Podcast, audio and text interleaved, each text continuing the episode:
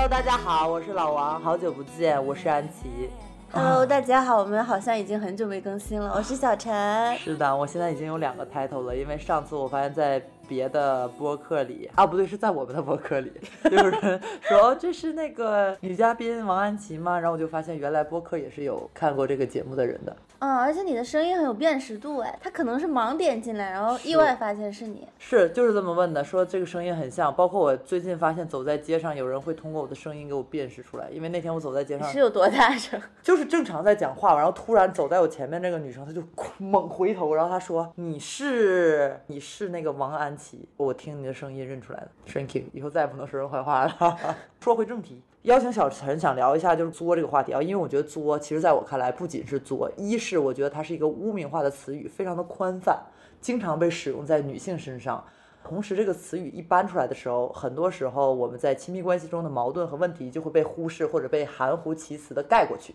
与此同时，我又觉得作其实又是一种情绪价值的索取。如果我们能健康的看到它，我们在很多关系中的问题会迎刃而解，或者得到更深一步的思考和探讨。嗯，这个是我想聊他的一个关键。而且我觉得非常有意思的是，我前两天跟我对象，我已经有对象了，家人们。前两天跟我对象聊天，他突然就用一种就非常宠爱的 语气说：“哎，你这你有点小作。”然后当时本人大爆发，他就是很莫名其妙。我当时就跟他就着这个“作”这个词语有产生一些探讨，所以刚好跟我们今天这个能够关联上。我想到他说那个情景的意思，就是没有抨击他对象啊，因为他对象就是是一个姐们儿觉得也不错的人。就是男性他会把这个作为一种，他用宠爱的语气嘛，就觉得我是宠爱的接受了你的作，他认为是一种良好的调情，但是他殊不知对方，尤其是女性意识已经觉醒的对方，会觉得你是不是在侮辱我？你要用这样的方法来表达对我的包容。是的。但这个其实我觉得又可以嗯扩展到，就是我们已经觉醒的女性到底在怎么样的谈恋爱？我是不支持说我们这帮女的就不谈恋爱，凭啥呀？是吧？就是该谈还是得谈。但是我们就是带着这种意识的时候，确实在跟男性去情感中进行交流的时候，其实还挺步履维艰的。我也有相同的感受，嗯就我们俩的男朋友，我觉得都是相对意义上来说 ego 比较小，在和我们的女性朋友相处的过程中，大家都觉得还不错的人，但其实也会有非常多的这种微时刻，我愿意称之为微冒犯的时刻，好像英文叫那个 micro aggressive。刚刚还想采访你一个问题，就是一年多以前，你当时是为什么会突然想到要聊这件事情呢？因为我觉得这个还是一个切面比较小的事情，嗯你，是有看到什么东西吗？我记得好像是看到别人说谁作，我就想到，我会觉得肯定在当时是给到了我一种不适感，我本能上感觉到一种不舒服，我就觉得这个词语的形容非常的泛泛，就有一点点消解到关系本质的问题。把它放到了一个女人就怎么样，男人就怎么样这么一个维度去探讨，我觉得很不健康。而且我认真去想，其实在我上一段亲密关系到我现在终于进入了下一段亲密关系的时候，我的状态有了很大的改变。我不得不说，我在上一段的时候我是作的，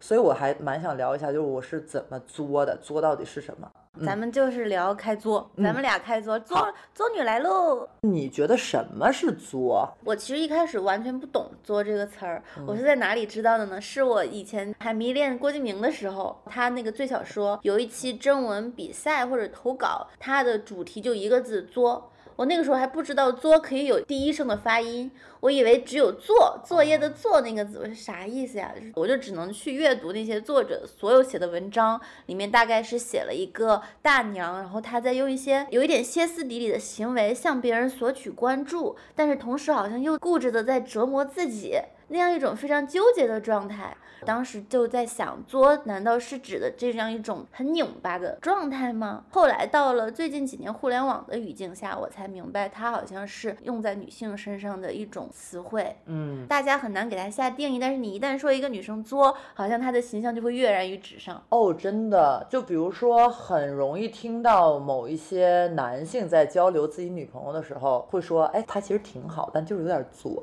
这时候大家也不会细问什么，大家就会说哦哦，对，恍然大悟。现在想来这个哦，真是太微妙了。是的，而且你会每一个人都联想到不同的情景，比如说我能联想到，如果他说他的女朋友有点作，我就会觉得他是不是经常查你的岗啊？他是不是动不动就在你工作的时候还要求你陪他呀什么的？我觉得好多这种针对女性，比如说没有安全感的、不够独立的指控，都可以用作来概括。其实，如果是我的男性朋友，他在我面前提到他女朋友有点作的话，我当时会有一个下意识的防范，我就在想，我得跟这男的保持点距离了，不然他女朋友可能会作到你，对他可能会介意。然后现在想来，我那个时候的反应也挺难的，嗯嗯，挺男人的。你刚才说的这个，差不多就是我对作的理解。我觉得作就是一种对情绪的不受控的状态。一个人在无端的去发泄他的情绪，同时多数发生在亲密关系里的女性一方，这个是一种作。而且这个词它会给我一种感觉，就是他把非常多的行为的根源直接给它掩盖掉。是的，尤其是男性会把它归结为一种性别差异。不对，我觉得他会把它归结为一种专有于女性的行为，然后男性的理解是，你就接受它就好了，你就忍一下它就好了。嗯，他们把它归咎成一种只属于女性才有的情绪，就是作为男性，他们其实是没有这种情绪的。是的，而且他会把自己割离开，因为他一旦归结于女性行为，他们就会觉得这是女的才会有的行为，所以他的作跟我本人是没有关系的。嗯，就是女的都作嘛。嗯，那男的可能会兄弟之间这样说，但是这句话。也显示他们完全把自己切断在外面，觉得他的作跟我是一点关系都没有的。我觉得我就是在我的恋爱关系中，如果要按男性的这个词语来形容的话，我也做过，但是都是因为他们跟我处理的方式出现了问题，然后我才会在他们的形容中越来越作哦，因为我得不到任何的反馈，我当然就是成为一个发疯的女人。你是一个被情感忽视的女性。我觉得是，就是当我通过一种可能我自己没法注意到的行为，向男性表现出一些无端的怒火，或者在那里他们寓意为瞎折腾的时候，男性说你是作，那一刻我觉得我真的会变成疯女人，你觉得吗？女性她会觉得都这个时候了，你还觉得我就是在发巅峰而已，那你会真的发疯。刚才在想我作过吗？你聊这个的时候，其实我觉得你是一个相对比较完美的受害者形象，但我觉得我是主观作过的。不过我认真去想这个事情的根源，其实是我认为这个是属于一种女性特有的情绪宣泄的方式。因为在此之前，所有我身边见过的，包括网上宣传的，好像这些女生都会这样。就潜意识，我认为女人小作无伤大雅，还有利于调情。在那个女性意识没有开化的我的身上，我就身体力行的去践行这件事情。我讲一下我从作到不作的经历。在我的二十一岁，那个是我第一段正儿八经的恋爱，就谈了很久，然后也是帮助我成长很多的。必须客观的讲，我那个男朋友其实对我非常好，他对我也很忠诚。但是因为我跟他有一些我自己现在可以总结为权力关系的不对等，比如他比我大五岁，他有更多的社会经验和恋爱经历。我面对他的时候，经常有一种本能的应激反应，因为我在之前的时候也约会过比我年纪大的。但是我没有得到一个很好的对待。一般情况下，对方都会用他更高的阅历去压我一头，哪怕只是大我两三岁，只是先行我一步进入社会之类的，他就会压我一头，PUA 我觉得你这样这样不对，那样那样不行。所以那段时间，我觉得我对我个人的认知和对亲密关系的认知都是非常混乱的，不仅是不成熟和不清晰，是很失调的。所以在进入这段关系的时候，我总是用一些试探性的行为去测试他到底有多喜欢我。啊，我也会是，不管是他怎么去向我证明他很喜欢我，包括他的朋友也跟我说，我的朋友跟我说他对你很认真，我依然会去用很多的行为去测试和揣测他，对他来说是很不公平的。我也不想太苛责那个时候的我，因为我完全就是一种在面对着长期的这种权力关系不对等的情感关系，然后再进入一段哪怕健康的关系时候，你有的时候也会难以识别。你不知道要怎么去做，然后网上教给你的方法就是用这种作的方式去测试你的男朋友。我记得那个时候我一跟他闹矛盾，我就要离家出走。我觉得这个是一个挺明显的案例吧，因为我觉得只有他留下我，才会证明他真的喜欢我。有的时候他已经疲于这种我频繁要离家出走，因为我走也走不到哪儿去，我还会回来的。有一天晚上，我记得好像是我们吵架，他就疲于这种呃拉锯，他就说：“那你要走你就走吧，我睡了。”然后我就在他旁边哭到了深夜，因为我认为我已经失去这个人对我的爱了。我就给我的朋友发信息，我就把这件事情叙述了一下，就说他让我走什么的。然后我朋友给到非常激进的反应，他就说：“我觉得算了，我觉得这种人你就放弃吧。”但以现在我们更加成熟的亲密关系的观念来看，那个时候我是非常的幼稚的。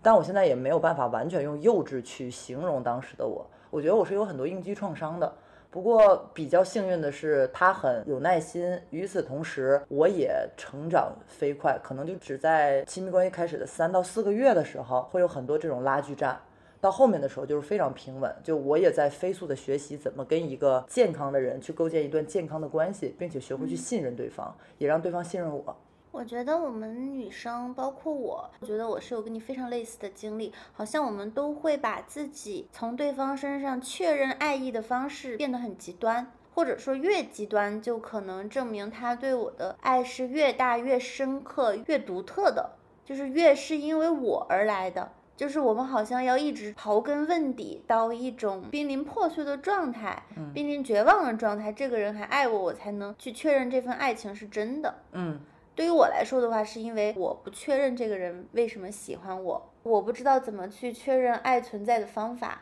我对他获取的渠道的认知非常狭隘，然后我从我的家庭里，可能我只能学习到这种非常极端的应对方式。是的，而且我刚才想，还有就是它为什么多发生在我们更年轻的时候？我刚才也提到，我的自我认知其实非常虚无的，我对自己没什么太成熟的认知。用现在流行的词来说，我的内核基本上是空的。再加上我们女性从小到大被灌输的爱的教育，就是浪漫爱这个关系，其实对你来说好像是最重要的。对于女性来说，是你生命的一切。是的，嗯，所以我觉得在那个时候，我非常天然的把我的自我的寻找或者自我价值的肯定放到了男性身上。在这段亲密关系里，如果他不能再给我一次肯定的话，我已经经历了好几次的这种被否认，也是会觉得什么自己不值得被爱等等。我肯定会很天然的觉得，如果这一段我再次失败，那可能对我的自我是一个巨大的撞击。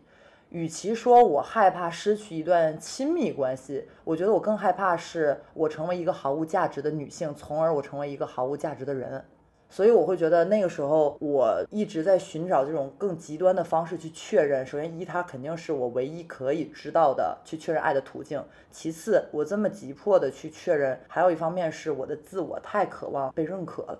嗯。你刚刚提到那个我们对于浪漫爱情、浪漫关系的想象，最近我刚好在读 上野的书，他就说我们当代其实是一个女性对于浪漫爱情关系的这种单一想象被解放的年代，所以女性她才会被解放，她不会再去追求那种传统的浪漫关系了，然后其实她自己会自由很多。但是我觉得小时候你是真的想找一个人白头偕老，什么 QQ 签名一恋爱就立刻改了，什么一生啊携手啥的。是的，是的，一生一世一双人。什么他对万人无感，就唯独对我有感应，这一套非常的着迷。但我觉得现代女性可能会更早和更快的迎来这个关系对她想象放弃或者解放的那一刻，或者是你的爱欲开始往非浪漫爱或者浪漫爱之上，是否有更多的可能？但是那一片真的是还挺空白的。虽然我现在已经谈恋爱了啊，但今年十月份开始，我有一点点这种意识和觉知，就是我的爱欲可以放到浪漫爱之外。但那是什么？完全空白。我觉得是因为绝大部分女性还没有探索过这个空间，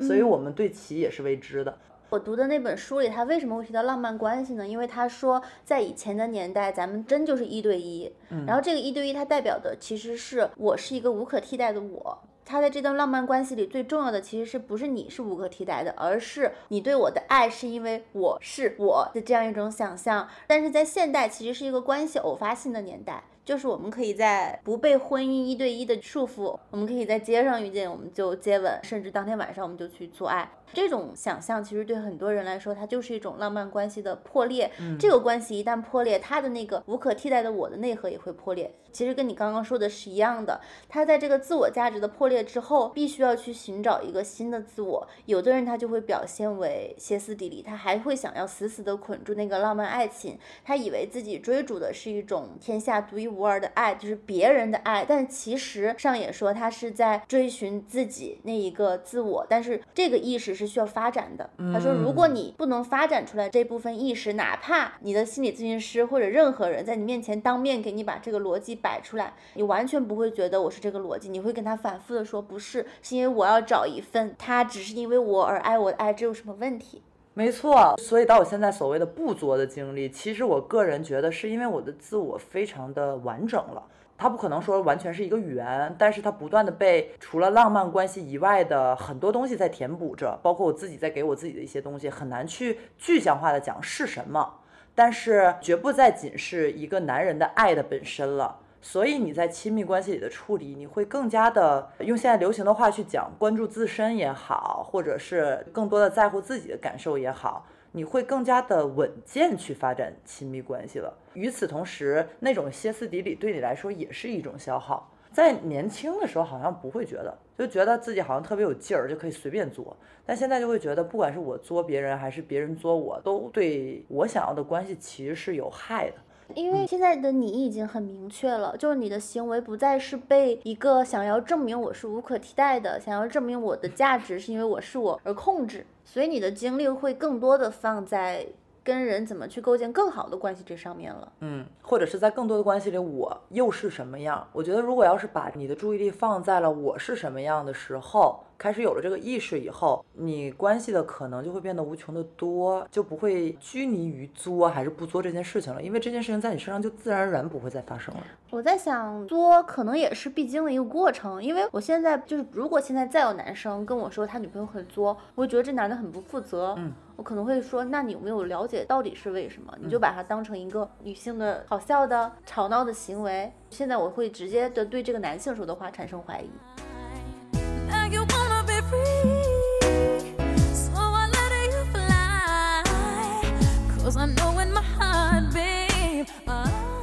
刚才我们其实已经聊了为什么作会被特定为一个女性专有的形容词汇。那我其实想聊聊作男们，虽然很少被提到，但其实他们大量的存在于这个世界上，非常多。我现在反应过来，爱作的其实就是男的。是的，就是举一个非常非常明显的，让我第一时间跃入我的脑海的一个作男，就是汪。他在离婚以后的那个状态啊，就撒泼也好，又曝光人家新的私生活也好，等等一切啊，我觉得非常的作，就是你撒泼打滚呗，这些不就是作吗？我发现大众对于作男的很少提及，是因为就像这个 W 姓男艺人，他是艺人男 W 姓男人一样，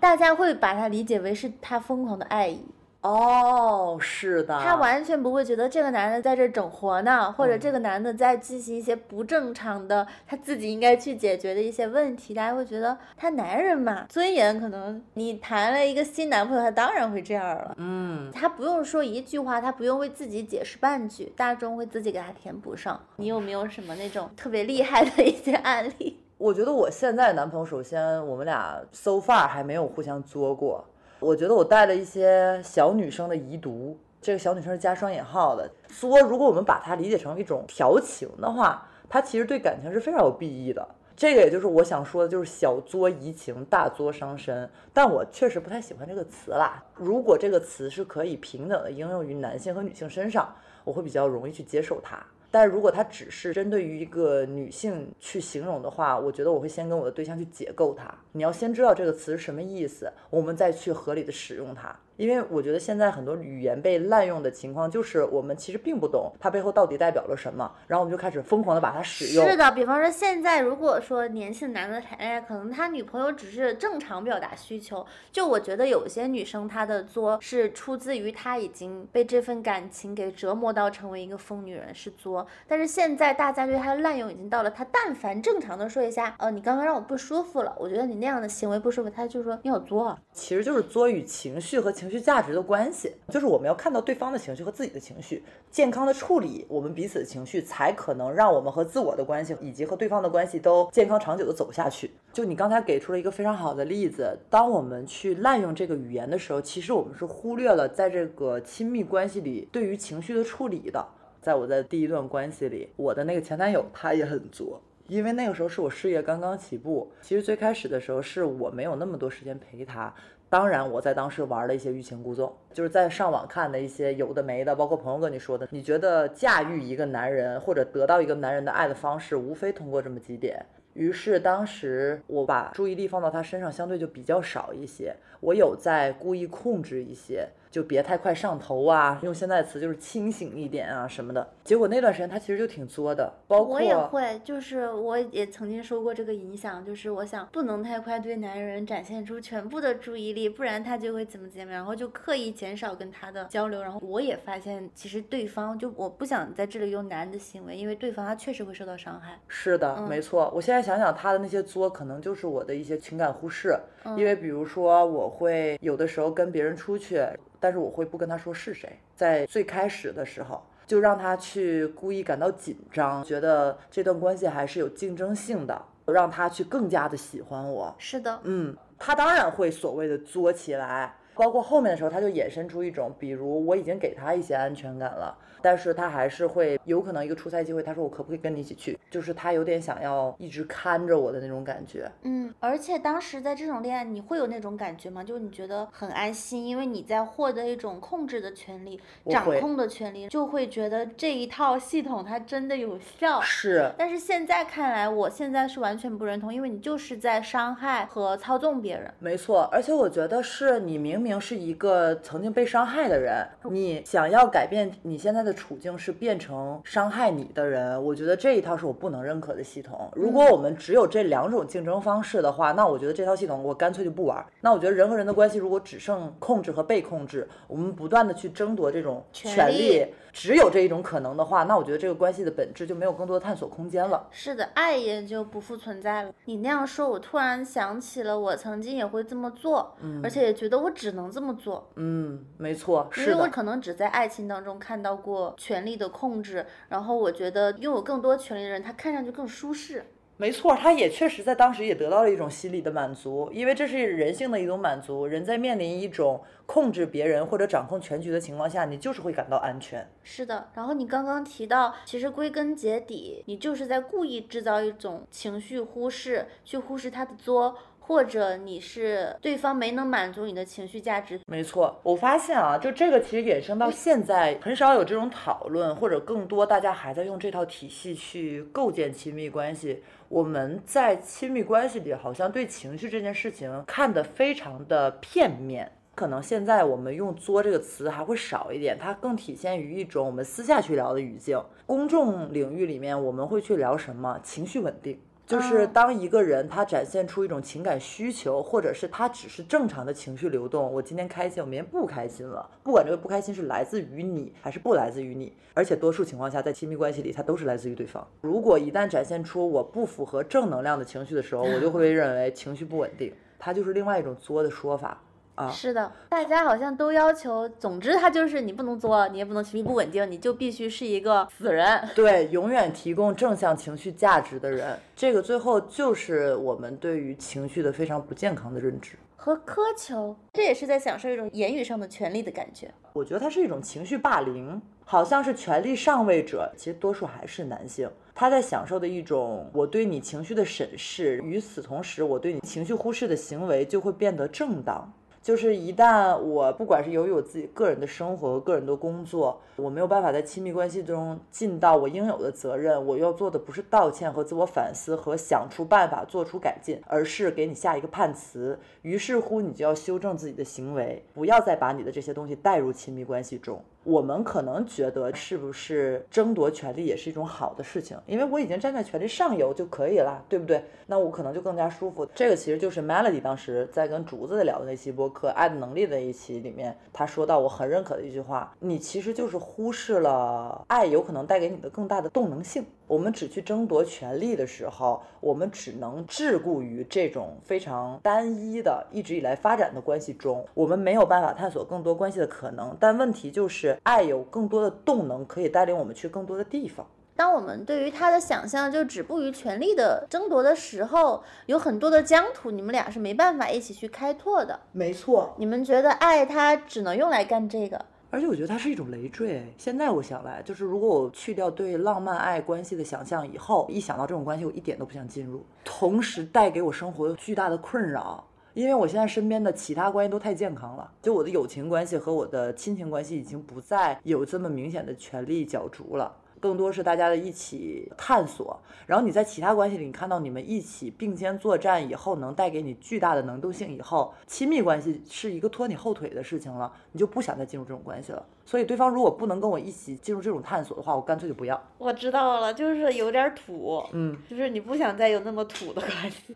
那我说一下我跟我现在对象我们在探索的事情，我觉得我有一点点激进的在跟他沟通，但我发现他接的非常好，并且我有认真在想，我有在这个去跟他沟通的行为里面去控制他吗？但我现在想不是的，我只是在告诉他我想要一个什么样的关系，但是我非常平静的去接受，你可以选择跟我一起走还是离开。包括他跟我进行的一些沟通，比如就是做这件事情，我跟他探讨，衍生到后面的时候，他问我要不要报备，哦，也是一个非常典型的传统浪漫关系里会出现的一个事情。以及词汇，比如说我给他打电话，我说你旁边是谁呀？就是非常好奇的问，他说他会认为是查岗是吗？他说你在查岗吗？但是他又会非常得意于这件事情，因为他是一个非常忠诚的伴侣。他就会觉得我经得起你没有，是的。然后，但是我就会跟他说，我觉得你有点矮化我，嗯，就是你有点把我套入一种你想象中亲密关系中女人该有的样子。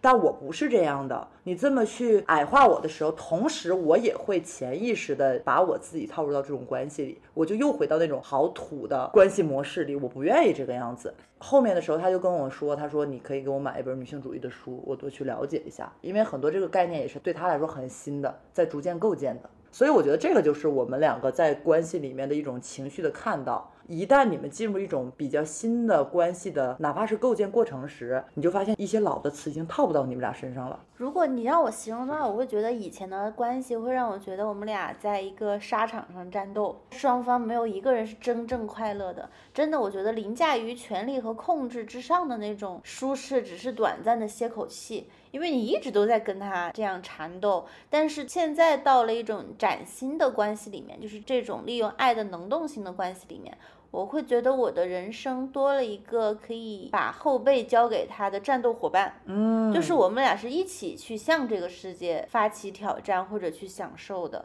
我们俩可以一起升高，一起降低。嗯，我们聊到情绪稳定了，然后也聊到，其实情绪稳定现在很多就发展成一种压抑嘛。那么就是我们如何在亲密关系里健康的表达自己的情绪呢？又不压抑也不作。就现在好像大家一直都在追求一种很极端的东西，我觉得要么就是情感忽视别人了，要么你就会让人情感压抑。是，咱们为什么找不到那个中间的地方呢？我觉得就感觉很像那种游戏，你知道吗？你出生的时候左边会是一块地图是亮的，然后右边有一块地图，但中间是灰色的。你是怎么做的？你觉得这方面你有什么比较方法的东西吗？我感觉需要去理性的认知自己的情绪来自于哪里，因为有的时候你的情绪，包括你的想法，其实它只是一个表象。比如说，我前段时间心理咨询的时候，就有一个词汇叫自动化思维，就包括你每次有一些情境发生，你会一秒不到，你的脑海里就会产生一些结论或者想法，它就会驱使你去做出行为。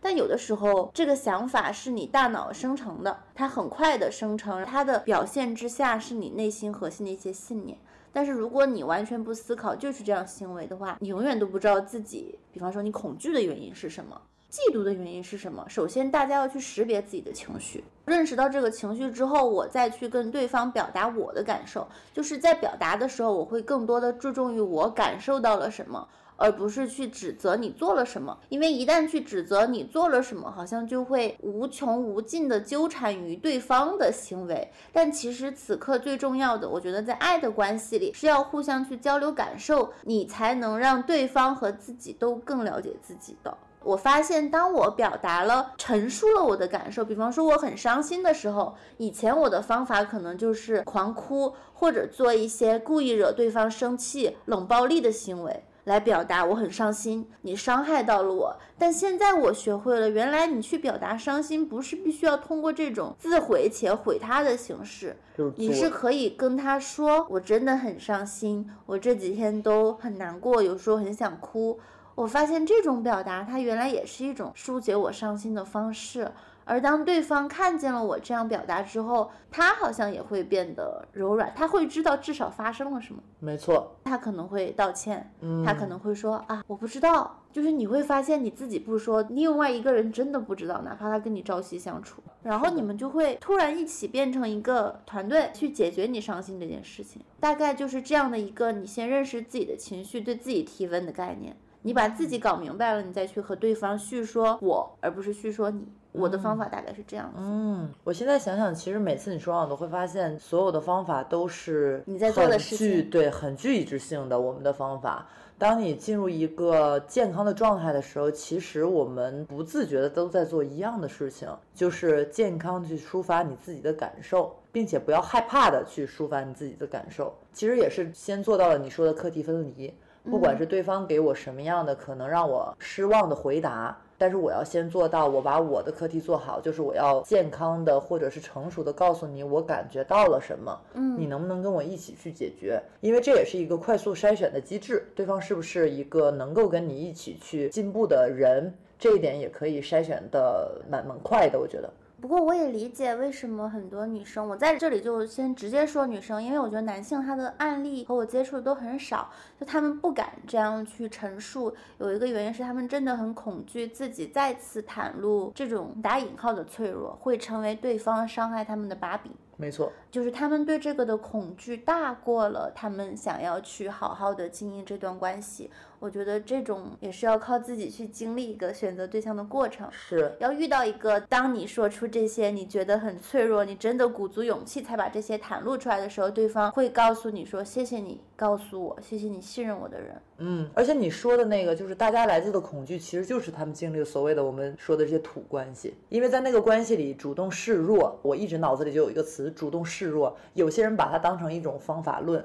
或者是一种谋略，对谋略。然后有些人会当成一种严令禁止自己去做的事情。但是它也是一种土关系的词，包括哄，你好哄吗？像你那个对象跟你说：“你真是有点小作呀。呃，当时因为我们在探讨的时候，我觉得非常有意思。他是完全没有任何恶意的，他甚至觉得他是很宠溺的。宠溺也是一个很讨厌的词。当你已经从这些土关系，就是一种传统的你该怎么做的这种概念里面剥除的时候，你对这些词会非常的有感觉，它就会自然而然的像一些东西要框住你的感觉。就是我们现在去总结哪些词语，你会快速说出很多，因为你就会觉得这些东西不是，但在以前是完全没有这种感觉的。我愿意称之为某一个天线打开了，它就再也关不掉了。然后每一个让你不舒服的词语，其实背后都有隐隐符合你不舒适的逻辑的。更衍生的就是如何健康的表达情绪，其实就像你说的，是如何去筛选一段可以接住你情绪的关系。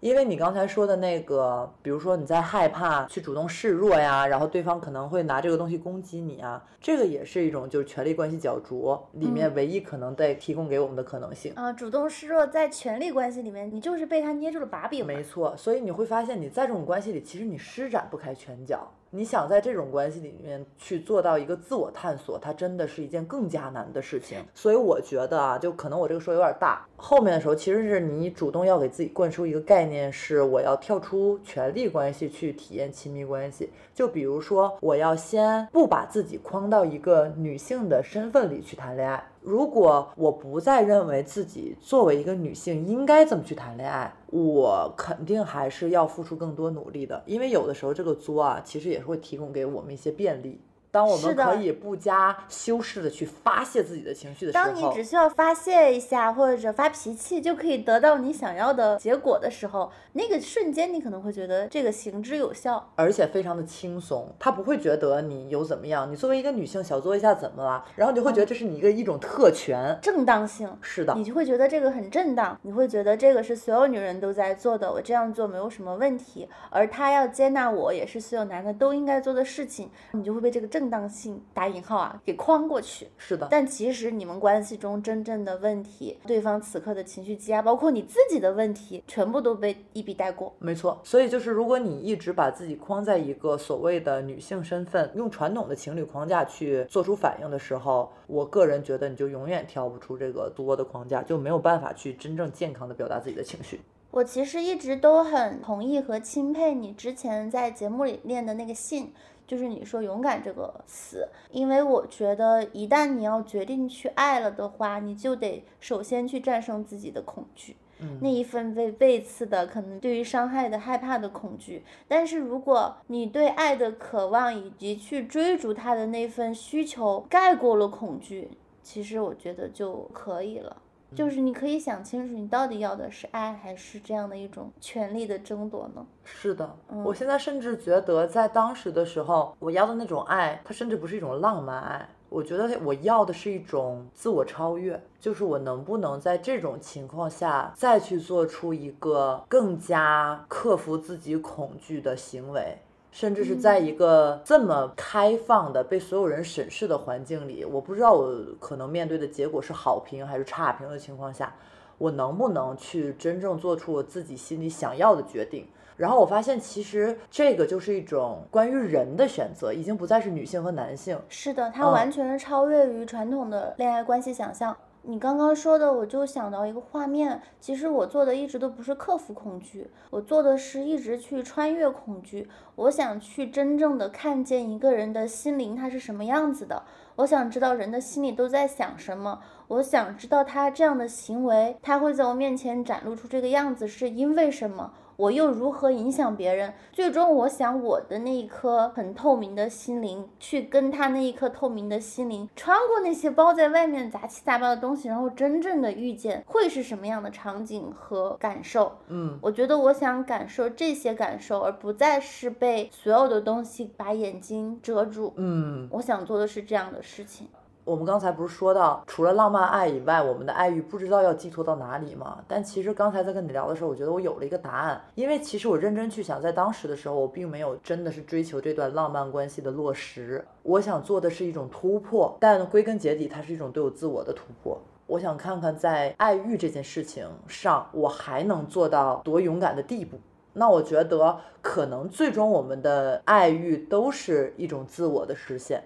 我在想，刚刚我其实想到很多人，他其实是不愿意女性去觉醒的，为因为这样他不好管理。是从两性关系的角度，男性他就一定被作女所困扰吗？不是的，他其实想让你形成这样一种简单的关系。这样其实你一旦做，那他就给你相应的安抚就好了。他只需要哎忍一忍，或者给你你想要的东西，哎补偿个宝宝，宝宝太辛苦了，补偿礼物买个包，然后你就觉得哎他又一次的接受了我，忍让我。其实你是变得像权力里最易于管理的东西，他把你的情绪给利用权力管理了起来。但是，一旦你开始跟他要求真的，他就也必须面对他自己。嗯，这太痛苦了。是的，所以他们可能是有意的想让你变成一个作女。所以我也觉得，这在某种意义上，当你不再去被女性的框架或者刻板印象所束缚的时候，其实你就从被管理的假象中解放出来了。好吧，那这就是这一期啦。大家还有什么想聊的，也是欢迎留言给我们。然后是的，最近对啥话题感兴趣啊？或者就是那种大家千万不要放过你生活中觉得有点微小不舒服的时刻。其实这些可能都是很关键的、很值得探讨的东西。反正两个作女把这期聊完了，再见啊！啊，欢迎所有作女们给咱留言支持。嗯，好，